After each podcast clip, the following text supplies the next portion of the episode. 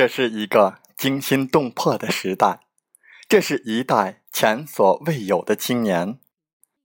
中国的未来，我们的未来，何去何从？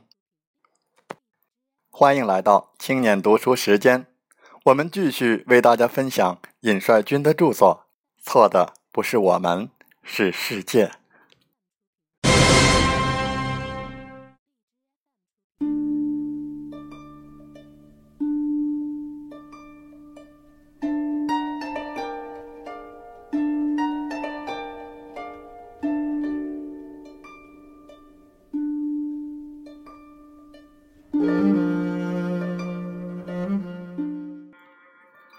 这是一个十九岁的生命，他的名字叫李金川。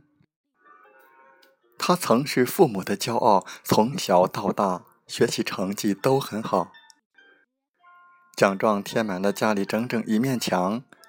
曾以全市前五十名的成绩考入重点中学。他孝顺懂事，三岁的时候看到妈妈放下农活照顾他。硬是把他推出门。妈，你去干活吧，我在家不哭不闹，不给你们惹事儿。八岁的时候，他就主动给下田干活的父母做饭。上了中学后，常常节省下生活费，买水果、鸡蛋给舍不得吃的父母。在同学眼中，他人缘很好，同学们都喜欢。和他聊天，但就是这样一个善良可爱的孩子，却在学校服毒自尽。他试图以自己十九岁的生命唤醒中国教育，唤醒国人。我曾不止一次的揣摩他的内心世界，不止一次试图与他交谈。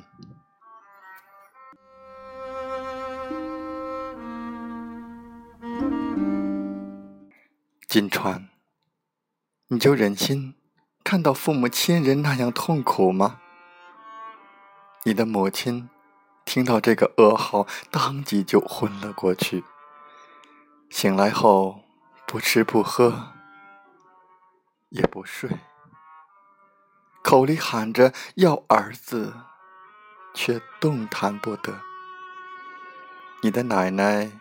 为此生病住院，白发人送黑发人的伤痛，必定会让父母亲人一辈子也无法遗忘。金川，你内心的问题真的不可解决吗？是否可以不结束自己的生命？如果坚持活下来，十年以后，你会成为一个优秀的青年。你会看到一个不一样的世界和人生，你会发现有许多志同道合的青年和你在一起。可惜，他再也听不到了。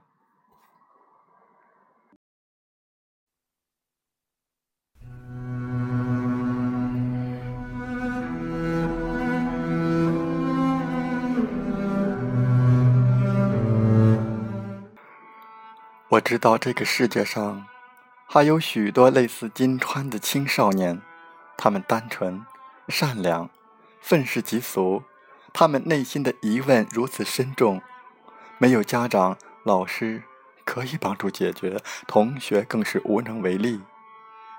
他们感觉自己如此孤独，一个人承受这个世界的荒谬与丑恶，他们看不到榜样，看不到同伴。看不到希望。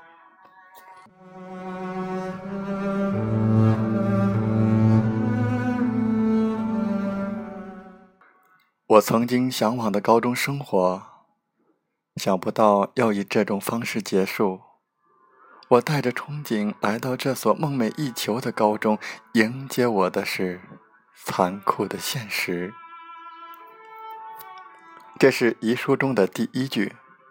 在长达八页的遗书中，他提到这样一些事：班主任在办公室里看黄色录像，虚伪、势利、外强中干。批评了某局长的儿子，又把人家叫到走廊上道歉。副校长开着与工资收入不相符的轿车。政教处的老师对早恋的学生，不是说服教育，而是不问青红皂白，伸手就是一耳光。他批评这所学校，看看这所学校成什么样子了。它似乎只有两种功能：一是当地政府的形象工程，二是当地强势阶层家庭子女的御用学校。在这所学校，学生有时请假需要给老师塞钱，需要送礼才能安排个好座位。不参加暑假补习班，很可能被分到差生班。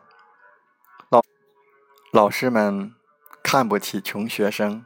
更看不起农村学生，学生违反纪律，学校当即让学生停课回家。但是只要家长及时请老师吃饭，给老师送红包，学生第二天就可以回来上课。只要及时给老师塞钱，及时退学，这样的事情也可以很快私下解决。因为从来没有送过礼，所以金川的座位。一直被往后调，因为家庭经济困难，口袋里最多只带半个月的生活费。因前几天刚交过二百元的材料费，一时拿不出一百八十九元的资料费、考试费，学校不允许金川参加考试，并将他从快班转到慢班。金川在遗书中说：“石膏。”梦想破灭的地方。实验高中的校园文化很黄，很暴力。在石膏，你要够强壮，够霸道，才能吃上饭，才能充上饭卡，才能抢到水管，才能接到热水。你的软弱会被人视为可乘之机，会被人凌驾于你之上。当然，他的遗书中。也提到了一些好老师，但是遗憾的是，越是虚伪、越是狠毒的老师，官升的越高，好老师都得不到重用。他的遗书中不仅写了学校，还写了很多社会上的丑恶现象，一边是腐败，一边是挣扎在贫苦生活的人们。在这样黑白颠倒的环境中，一个善良、单纯的孩子怎么可能？不悲观厌世。作为一个八零后的兄长，当我看到金川的遗书，看到新闻报道中关于这所学校和老师的介绍时，感到无比震惊。学校怎么变成了这样？当然，并不是所有的学校都变成了这个样子，还有很多好学校，很多好老师。但是毫无疑问，教育腐败问题、师德问题正在逐渐凸显。